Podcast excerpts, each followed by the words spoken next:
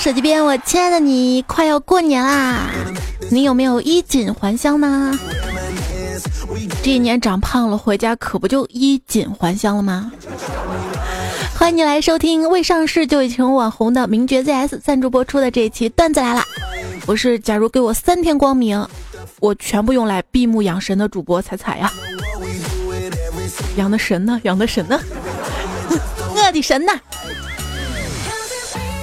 开心呐！我们老板今天说了，由于我工作出色，过年给我放二十天的无薪假期。所以对于我来说啊，春节三件事儿，第一件事儿呢是早饭吃什么，第二件事儿午饭上哪吃，第三件事儿晚饭去哪喝。哎，那个过年搞卫生可以，我没意见，别叫我搞就行。前几天嘛，家里大扫除啊，爱干净的姑妈呢就买了一些白色的蕾丝布艺电器罩，把家里的冰箱啊、饮水机、空调、电视开关插座全部都罩上了，就连茶几、餐桌布都铺上了白色的蕾丝台布，你可以想象一下啊。然后邀请我们全家人到他们家欣赏他的杰作啊！就在这个时候，他儿子回来了，一进门吓得扑通一声跪下了，哭着说：“你们你们是在给我准备好后事了吗？”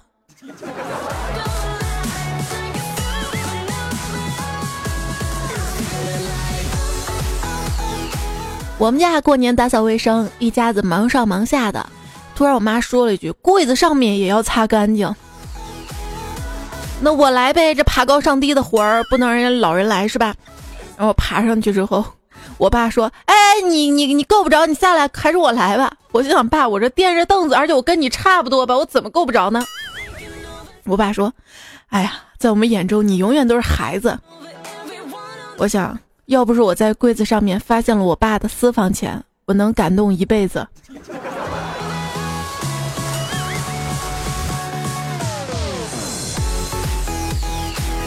胖虎快过年啊，聊了一个妹子，相谈甚欢，突然约胖虎去他们家呀。胖虎说：“那要是你爸你妈突然回来怎么办啊？”妹子说：“没事儿，一般不会突然回来。万一要回来，你就说你是我雇来擦玻璃的。快过年了，我爸妈也不会怀疑的。”结果胖虎去他家没待几分钟，他爸妈就回来了。胖虎为了装的逼真啊，擦了一下午玻璃。之后他回家路上就想：“诶，我是不是被套路了？”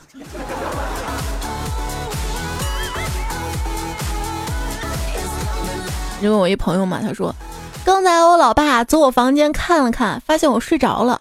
等他一走，我又掏出手机继续玩，然后我就看到有个人给我发了红包，正准备领，发现是我爸，还好我反应快没有领，不然就暴露了，全部都是套路啊！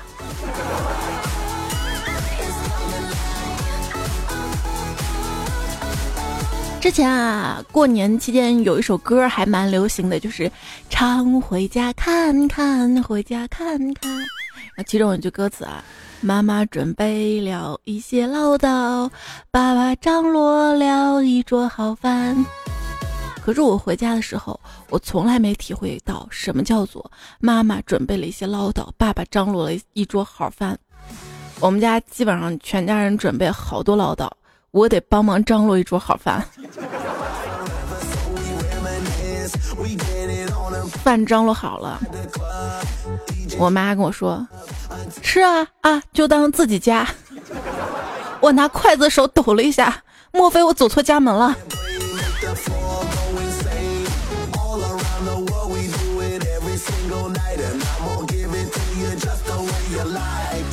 很多朋友都害怕回家爸妈的唠叨。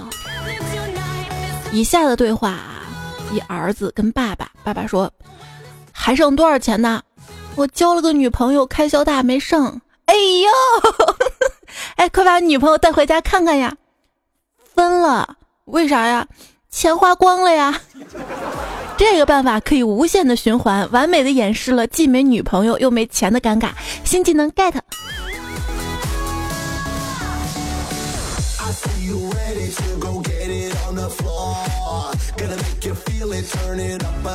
如果人家再问啊，女朋友怎么没回来啊？还有一句话：绝杀之际，春运啊，给他买不到火车票啊。这年头啊，站着就把钱挣着的，也就是铁道部了。你看乘客们都站着，就把钱都挣了。若买火车票呢，有以下几种方法：排队买不到，可以上网买；上网买不到，可以打电话；打电话都买不到，可以排队。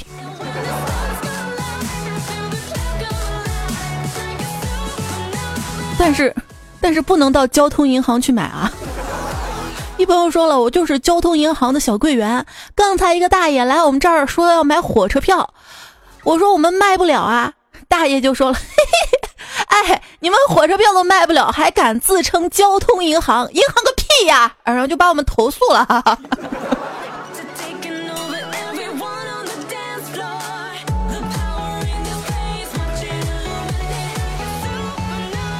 我以前也一直以为交通银行就是可以买火车票啊、充公交卡呀。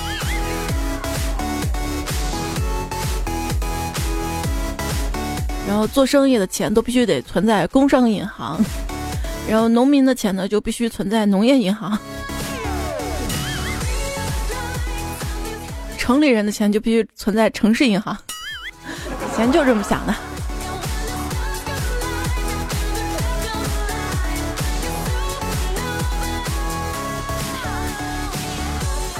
终于买到票啊！坐在火车上面，要查票。半路啊，上来一男一女两个道士，列车员查票查到他们跟前的时候啊，女道士说：“阿弥陀佛。”哎，道士说：“阿弥陀佛。”我们是出家人，不用买票。列车员说：“你看车上哪个不是出家人呢？”好有道理啊！一车人都是出家人，我是回家人。每次啊，我坐火车如果遇到查票，我就往厕所里躲，等到列车员把我揪出来的时候，我再掏出火车票，然后欣赏他们脸上失望的表情。谁让旅途太闷了嘛？还有一个可以玩的就是坐火车嘛，把手机的热点打开，热点名字改成。某某车次列车免费无限，然后你就可以看到不断有人问列车员：“无限密码是个啥呀？” 你就欣赏列车员的表情吧。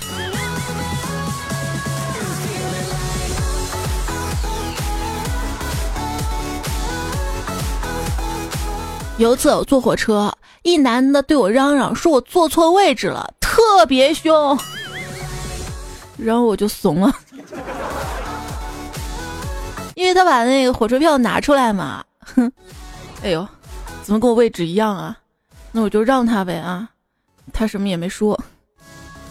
过了一会儿，这火车跑了很远，我才跟他说：“你坐错车了。”有时候对这种没素质人就应该这样教训，知道吗？只见他脸色一下子就苍白了，问旁边的人：“结果是我坐错车了。”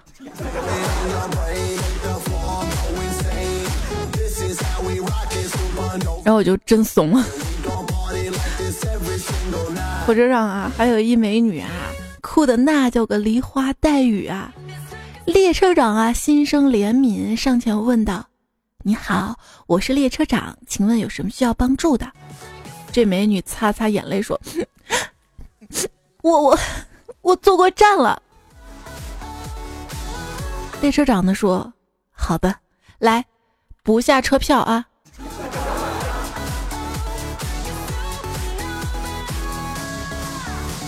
在一辆列车上面啊，检票中，列车员呢看了看姑娘的票，奇怪的问：“你不是有座吗？怎么不坐啊？”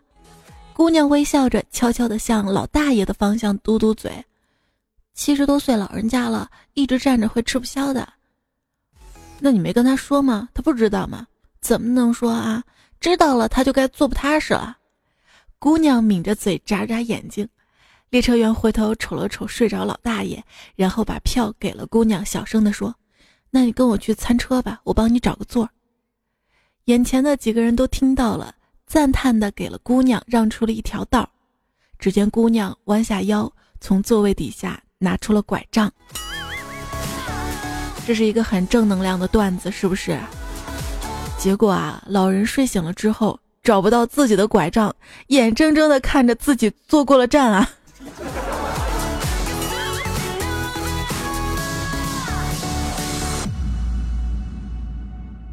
诶，我火车票怎么丢了？完了，这火车票丢了嘛？啊，出站出不去了，死活不让我出，说我逃票。这这怎么可能逃票啊？这现在火车票不都是实名登记买的吗？你们不是可以查的吗？然后他说他们现在根本查不了，没这个服务。我说那查逃犯的时候怎么能查得了呢？他说那得叫警方介入才行。行，于是我果断的报了警。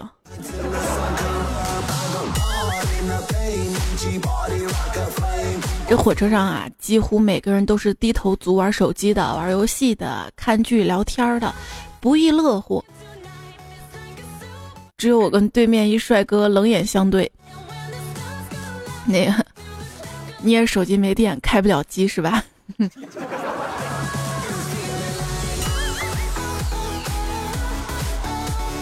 火车上的艳遇啊，遇到一美女帅哥在身边。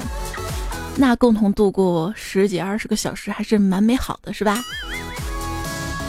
有一年暑假我坐火车返校嘛，邻座帅哥主动跟我搭讪呢，问我在听什么音乐，可以给他一只耳机吗？比较尴尬就是我耳机坏了嘛，只有一只耳机出声，但是我毅然决然的把出生的那一只耳机给了他，自己还假装在听。他有时呢会扭头看我，我报以共鸣的眼神。下车之后。他不仅没有要我手机号，把我手机也顺走了。真是人心不古，世态炎凉。车站那个钱包被偷了，没钱回家，想要讨要十块钱路费的小姑娘，都一年多了，还是没有人帮她。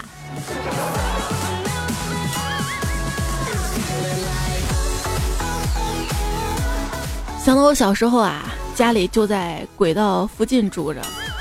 每当火车一过来，就跟小伙伴们追着火车跑。有时候火车会喷出水雾，我们就迎着水雾喷我们一身，而且特高兴。有时候还张着嘴去接。后来才知道那是火车上厕所高压排出来的大小便。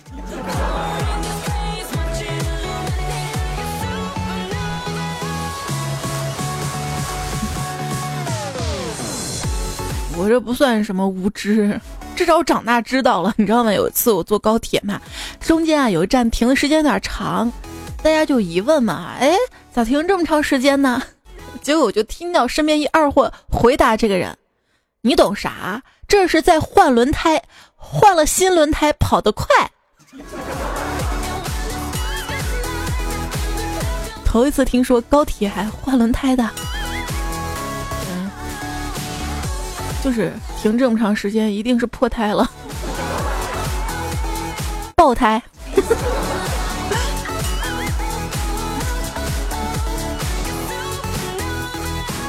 听说过破鞋的，还有破胎的。那同学嘛，坐火车回家，去厕所回来的时候，发现窄窄的过道躺了一大叔。这同学就说啊：“请您让一让，我要回座位。”大叔躺着没有动，说。我要睡觉，你跨过去。这同学脸红了，因为他穿了一条裙子，跨过去就会被看到裙底啊。他气鼓鼓的转身就走了。过了几分钟，端了一碗泡面回来，让开了，让开了，滚水泡面，烫了，烫了。只见大叔噌的爬起来。这事实证明啊，没有什么是一碗热泡面解决不了的。如果有，就两碗嘛。加个火腿肠也行，就是那个盒装的泡面，要比袋装泡面贵，是吧？所以我每坐火车回家，我绝对不买盒装泡面，就买袋装的，自带一个碗，美其名曰环保，哎，机智如我，你知道吗？这坐火车知道春运人多。买了一个可以折叠的小板凳儿，嘚瑟的提着坐车。没错，我把小板凳儿举了一路，下车我就扔了。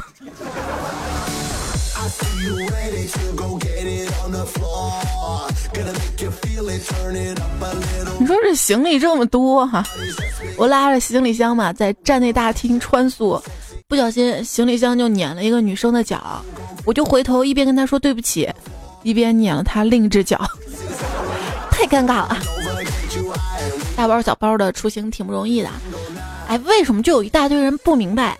过安检的时候，你的包在我后面，然后你插队插我前面，挡着我拿包，这个行为是不是很智障呢？你的插队并不能让你的包学会飞翔，好吗？还有就是，比如说买票的时候啊，你给一个人让他插队，那你是不是应该就排到最后面去呢？因为只有你一个人同意他插队了，我们后面人不同意啊。插队是我们很讨厌的啊，当然呢，在公共场合呢也蛮讨厌喧哗啊吵闹的。火车上嘛，坐在一起俩孩子一直在吵啊，旁人都忍不住劝他们安静一些，甚至跟家长争执了起来。家长呢先说他们还是孩子啊。见没有效果之后，又表示他也没办法，说孩子天生就这样啊。一边大叔叹了口气，语重心长的说：“不可能，不会有人天生就臭傻叉的。”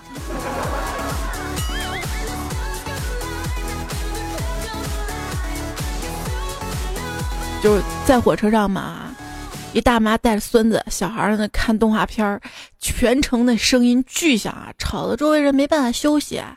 于是呢，旁边小伙子就说：“呃，大妈，你让那个孩子把声音调低一点啊。”结果对方理直气壮地说：“我看我的东西，关你什么事儿啊？”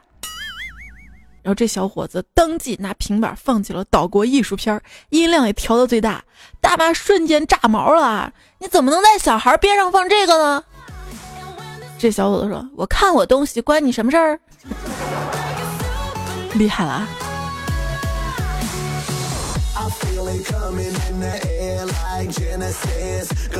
火车卧铺上，天黑的时候啊，上来一位年轻的妈妈带个小孩子，小孩子边哭边喊：“我不要坐火车，晚上坐火车有鬼啊！”妈妈说：“胡说，哪来的鬼？老师说的，火车有铁轨。”老师说的对。但是铁轨不可怕，你看压在我们脚下。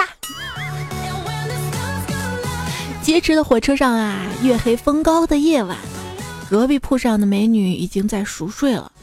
心里多般纠结之后，我终于将手伸到他那让人看着都流口水的那盒没吃完的鱿鱼串，拿了两串就往两边跑。羡慕空姐，不开心了就拿个筐对每个人说垃圾。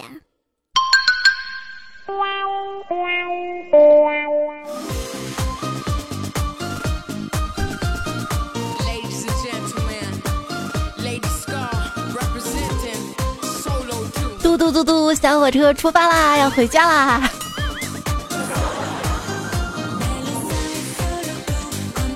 这首歌就是我童年的小火车。今天收听到节目是段子来啦。今天呢，我们说到坐车回家这个主题，就一个建议啊，假期回家啊，不要带太多的书，一两本装装样子就行了，反正你也不会去看。同样的，也不要做假期的减肥计划，反正假期之后你是会更胖的。你想嘛，这回去之后还要参加各种聚会，同学聚会嘛。坐我旁边一个有钱的问我，哎，你手机上带手电筒吗？我说带呀，他说好呀，拿来打开照照我的手表，看看几点了。你这是在炫富，你知道吗？最近微博上不是有一个女生炫富嘛，一个月花零花钱花十二万呢。开始我还说看错了，一万二了不起了啊，十二万。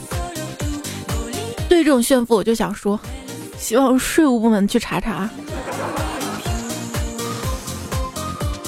但是同学当中确实有钱的嘛，回家参加同学聚会，跟当年的同桌站在餐馆外面抽烟，他聊他换车的事儿，他相中了未上市就已经成为网红的名爵 ZS，说这个车非常的酷炫。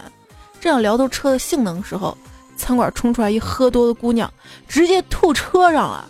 我同桌淡定递给那姑娘一张纸巾，姑娘激动地说：“谢谢你啊，我没事儿了。”我还在想我同桌有啥企图呢，结果那同桌说：“你吐的这是我的车，希望拿纸给我擦干净。”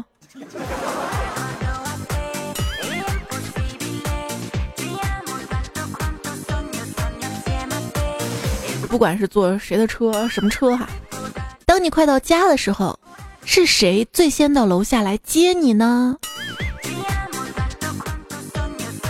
我发现每一次都是我们家 WiFi。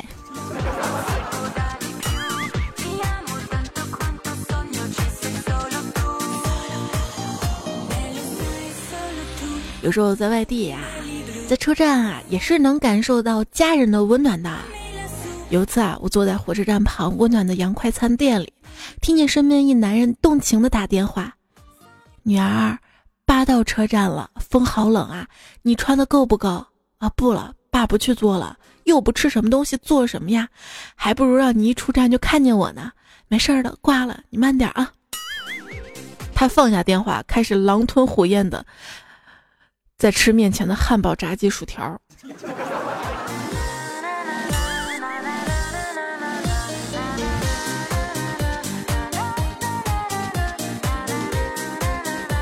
像我这个人啊，不太会说话。前阵子去火车站送别另一半，他说：“亲爱的，你不要在站台上送我了，我怕你伤心，而且还要花一块钱的站台票。”我说：“没关系。”花一块钱就能把你送走，挺值的。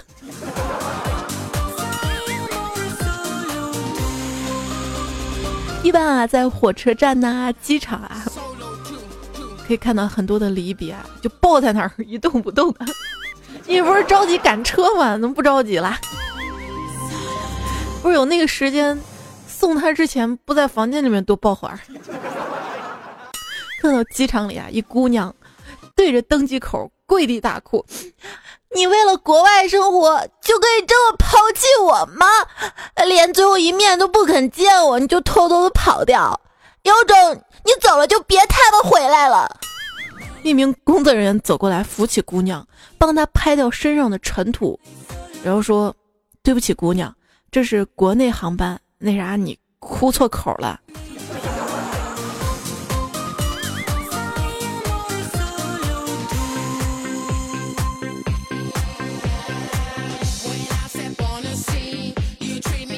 你这第一次嘛，没经验哈。第一次坐飞机，心情啊特别的激动跟紧张，着实费了好大功夫才把安全带系好。边上大姐似乎看出了我的尴尬，热心的说：“你要玩赶紧投币，我们家宝宝还等着上呢。”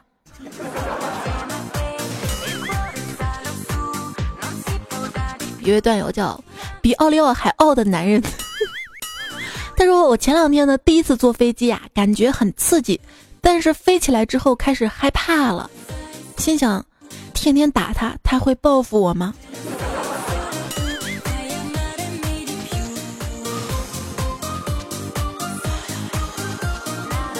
在飞机上啊，一妈妈带着两个孩子，由于孩子们第一次坐飞机，特别高兴，在飞机过道里面跑来跑去，差点撞翻空姐手中的饮料。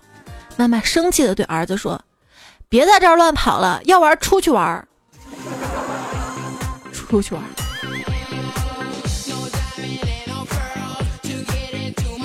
前两天啊，我坐飞机去广州嘛，飞机降落的时候，当人们都在取行李的时候，结果就听见后面一二货说：“哎呦，这保险又白买了。”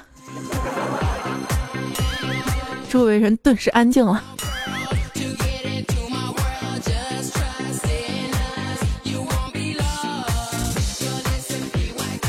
有一次啊，我跟二货同事出差坐飞机，我们两个座位呢，透过窗户正好可以看到飞机翅膀啊。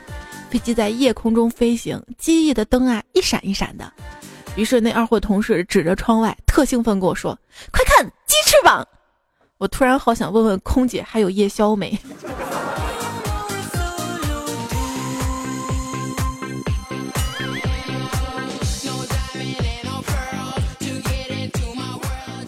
这说到啊，出差厌世沉浮呢，说去成都出差，热心的成都好司机早晨去送我们到高铁站，路上问我们去嫖了没？哎呦，这出差要，我们几个就答道：我们是好市民，我们不嫖的。司机又问了一遍，我们才听明白，司机问的是我们取票了没有？你去嫖了没得？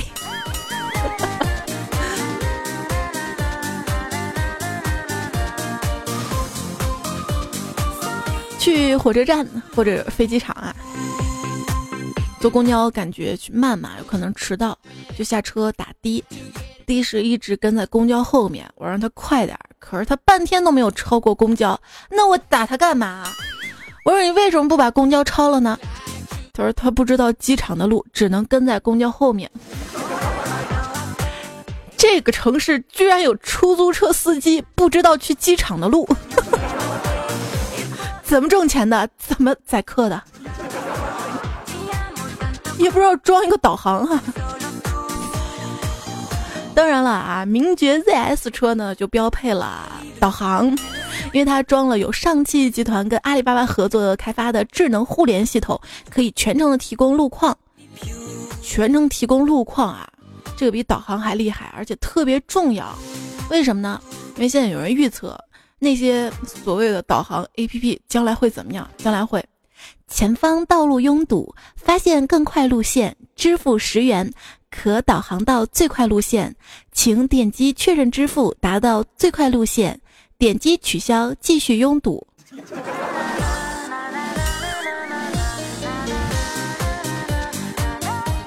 那你怎么办？是吧？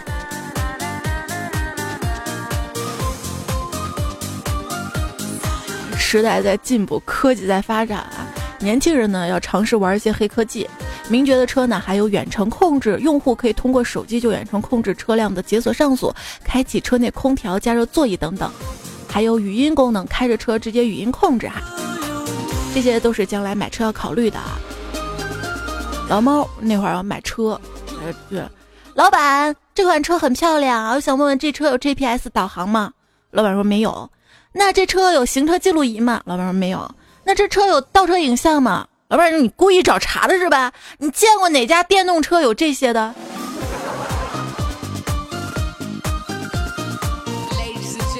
那现在有些电动汽车嘛，挺好的，就差充电桩了。之前说石家庄一男子啊，扛了三百斤的硬币买车，那边。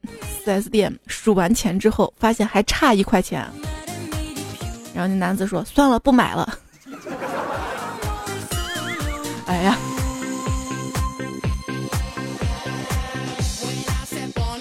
那会儿拿了驾照嘛，我爸说给我买车，走，带你看车去。于是那天晚上，天桥上的风真冷，桥下倒是霓虹闪烁。天桥上看车呀，然后我爸跟我说：“闺女，不是爸不让你开，你看现在撞人多贵啊，爸赔不起。”说到贵啊，十七年都没回到过出生那个小村庄了，感觉这次回来真的是意气风发，发福的发。从县城坐大巴进乡，想起以前为了省两块钱车费骑个破单车的日子，弯起了嘴角。哎呀，正浮想联翩，售票员来收钱，我掏出十块钱，眼睛都不抬的说：“不用找了。”售票员仿佛被我潇洒动作迷呆了两秒，然后跟我说：“十五。”这物价涨得也太快了吧！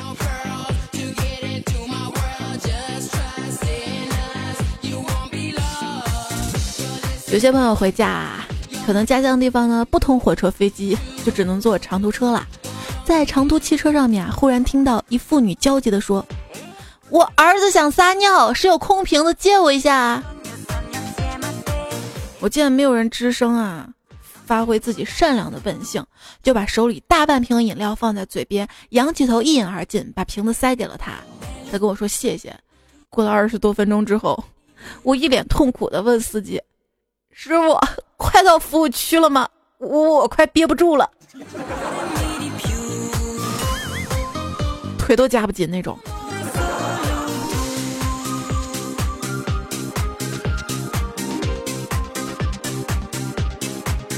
有次坐长途大巴，到了服务站，司机停车休息，然后不知道哪儿传来一句：“大家赶紧下车走走啊，要不然圆的屁股都变成方的了，方的了。”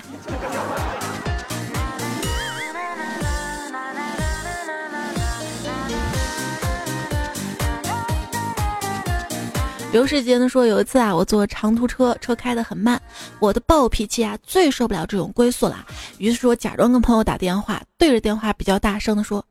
你们先吃啊，别等我了，我还在长途车上呢。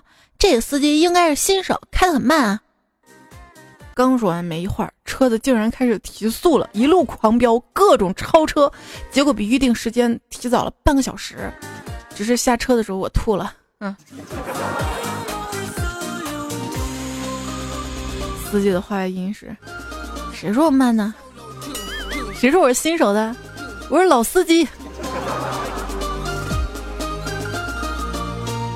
赵岩同学刚交了个女朋友，头几天女友说要租个车一起去自驾游。赵岩说我没驾照啊，不会开车。女朋友挺失望的。结果昨天他女朋友气冲冲找他。赵岩说：“亲爱的，谁惹你了？除了你还有谁啊？啊，你心疼钱就直说，为什么骗我说你不会开车？我真的不会开车呀！放屁！我听你那群狐朋狗友说了，你可是个老司机。”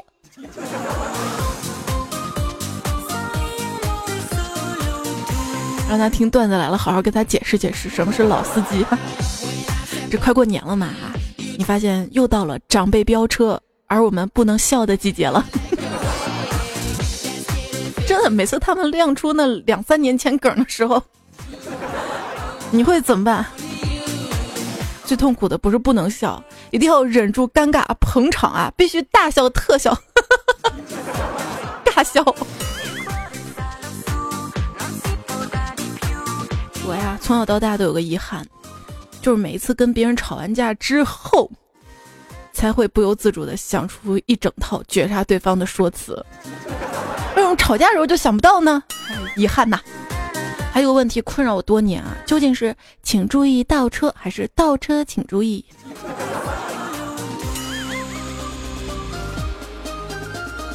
倒车要练好，你知道吗？当时考驾照的时候，教练给我们评论一女孩嘛：起步三点头，拐弯猛加油，倒车听声音，不想不回头，有坑专扎坑，没坑扎石头。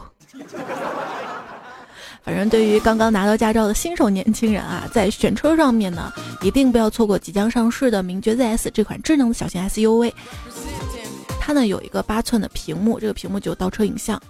这个跟别的车倒车影像不同的是，它的贴心之处在于中央控制台直接设计偏向驾驶员的一侧，贴心吧？然后不管是外观内饰还是动力，驾乘体验都特别的适合成为人生的第一辆车，就是不知道多钱啊！所以现在就等着预售价了，在二月十四号情人节这一天呢即将揭晓，我们拭目以待喽。每到年底，就会有很多人蒸发。你问他为啥蒸发，他说为了实现人生的升华。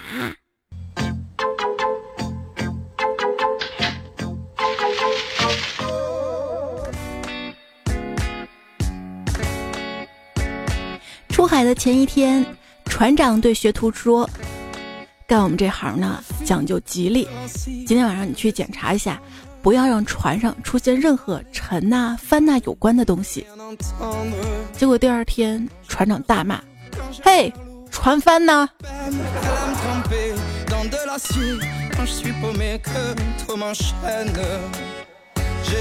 耶，收听到的节目的是六翻了的段子来了，我是主播彩彩。六翻了不是九吗？九九九九九。好了，希望大家可以关注一下我的微信订阅号，微信右上角添加朋友，选择公众号，搜“彩彩”才是采访彩，搜到加关注。也欢迎你把我置顶哦。你的支持就是我最大的动力。你的动力来自于什么呢？年终奖吗？今天我问老板，老板今年年终奖发吗？老板回答特别干脆，发呀，我前几天发过了。我说我怎么不知道啊？那行，咱对一对。那个我前几天在员工群里发了个红包，我看你不是抢到两块五吗？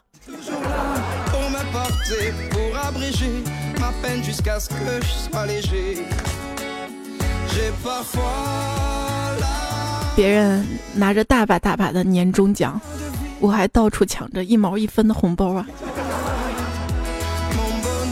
段友我叫不着急说，猜猜昨天晚上年会，领导一个高兴，端着手里的雪碧对大家说：“来，大家干了这杯鼻血。”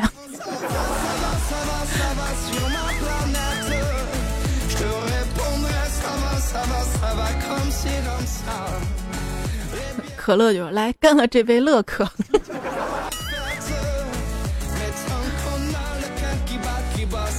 我一朋友是给领导开车的，这越是过年就越忙嘛。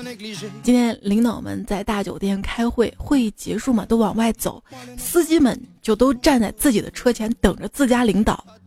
然后我这朋友就突发奇想说：“这这就跟去幼儿园接娃一样一样的。”我想想也是啊。喵说：“为了防止过年乱花钱，我已经把钱花完了。”他说：“二十七赶大集，你今天有没有买买买呢？”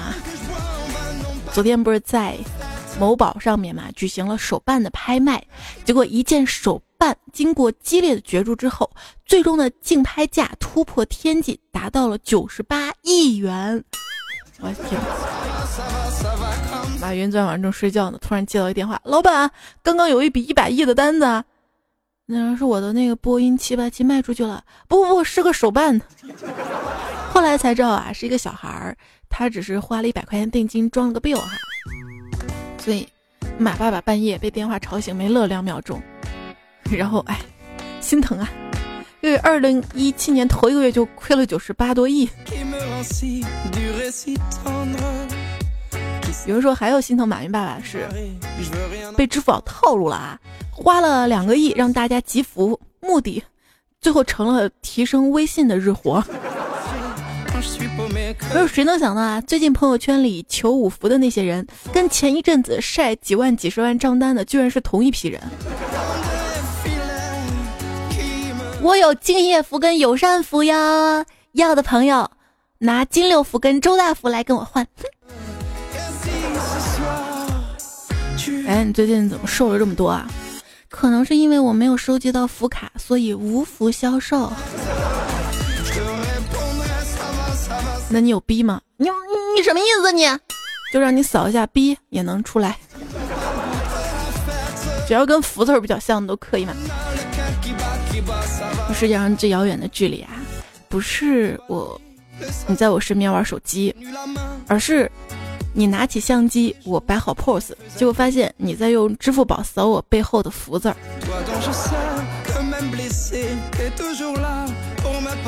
一位福州的朋友表示：“哎呀，这集福字儿对于我们这儿的人来说太简单了，随手拿瓶酱油都能扫出个福字儿。”你们不是湖州吗？不过有网友预测了啊，支付宝一共两亿的奖金嘛，目前已经有四千多万人集齐了五福，平均下来每个人也就两块多。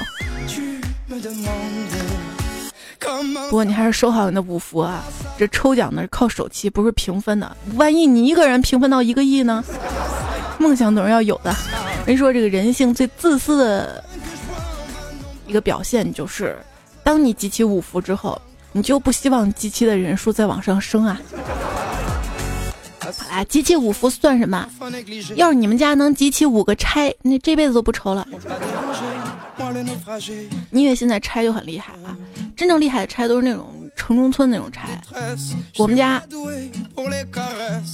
单位小区，呃，没有没有房产证，小产权的，要拆了，拆一赔一，然后赔的是那种高层的。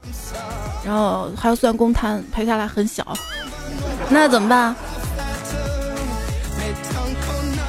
你以为有个拆就就真的是好事吗？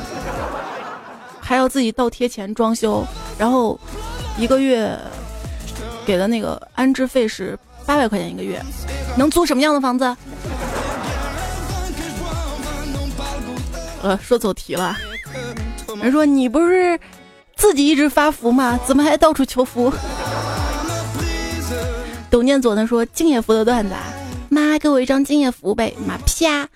哎呦妈，你干嘛打我？你都没工作还想要敬业福？二郎说大家都在集福，民间传说只要在凌晨十二点站在客厅原地自转三圈，再用尽力气燃烧你的生命，大声的喊集福集福集福。之后就会发生可怕的事情，你妈会出来打你，你爸也会出来打你，邻居也会出来打你。上期的段子留言哈，一位段友叫刘毅说：“仔仔，我今天把五福攒齐了，是你给我的幸运，爱你。”嗯，真的不关我什么事儿吧？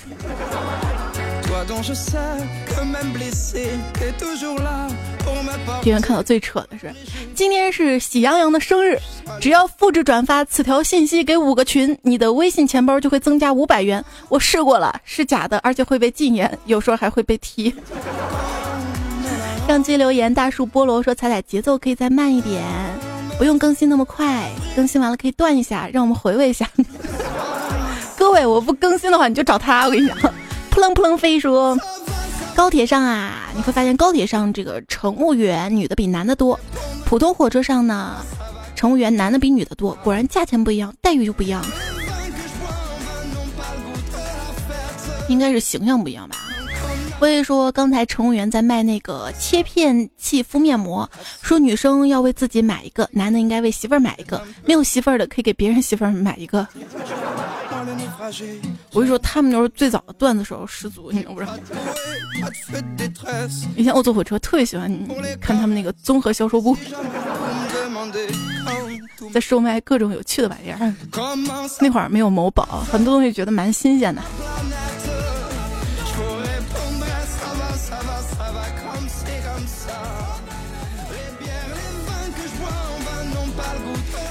手机半残废留言说：一零年呢为了体验一次春运，凌晨四点去火车站排队，站到了上午九点，买了一张中铺的票。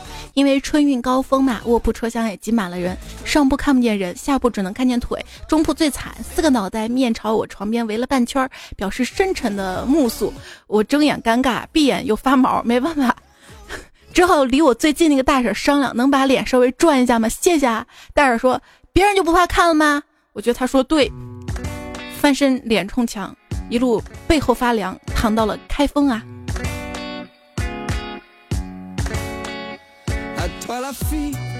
这人一辈子啊，没经过一次火车上那个春运，都白在天朝活了一回。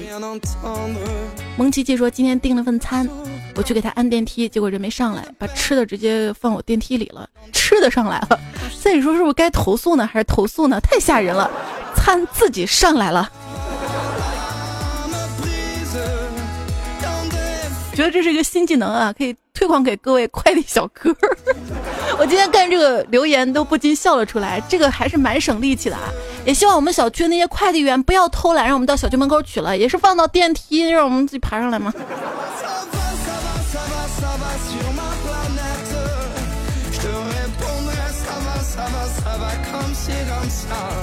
敷衍说：“希望今年回去有一个眼瞎的能看上我。”张玉说：“今天戴着耳机听你的节目开车，停车的时候熄火熄了半天，你还在讲，差点点四 S 店坏了，都怪彩彩。那是你那个车不行好吗？为什么要怪我？”小 T 说：“听你节目快两年了，慢慢成为习惯。我知道啊，人都是会变的。”没有谁会一辈子做一件事情，就像主播这种职业。但是现在我还是希望尽量做的久一些。所谓的真正的爱就是不离不弃嘛。你的声音很治愈，希望能治愈更多的人。不是有些节目是有生命力的，你知道吗？我也害怕。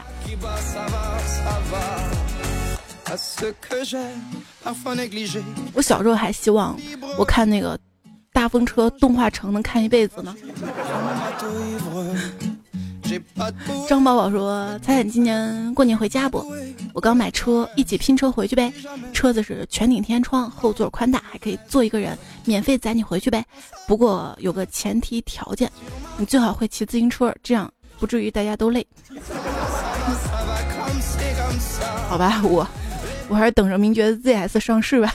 感谢名爵 ZS 对本期节目的大力支持赞助。”在最后呢，要感谢宁静夏天、零度暗黑、山中的熊、偏执懒人找了好久对节目的支持，谢谢上期的沙发、兔斯基眯眼看、司空见怪，还有幺三六巴拉巴拉，在前排的守候，倾尽我的所有去爱你。说盆里有五个苹果，五个小朋友每人分到一个，最后盆里还有一个，为什么呢？那个小朋友拿着盆儿一起走了呗。那我问你。小明有五根香肠，他吃了三根儿，那他现在当然很开心、很满足呀。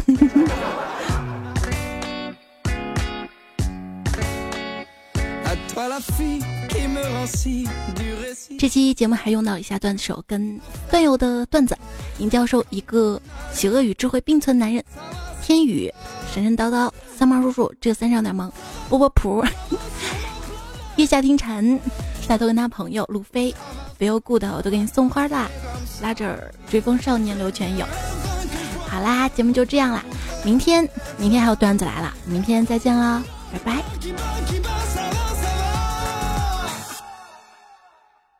看在愚蠢的份儿上，我就不说你什么啦。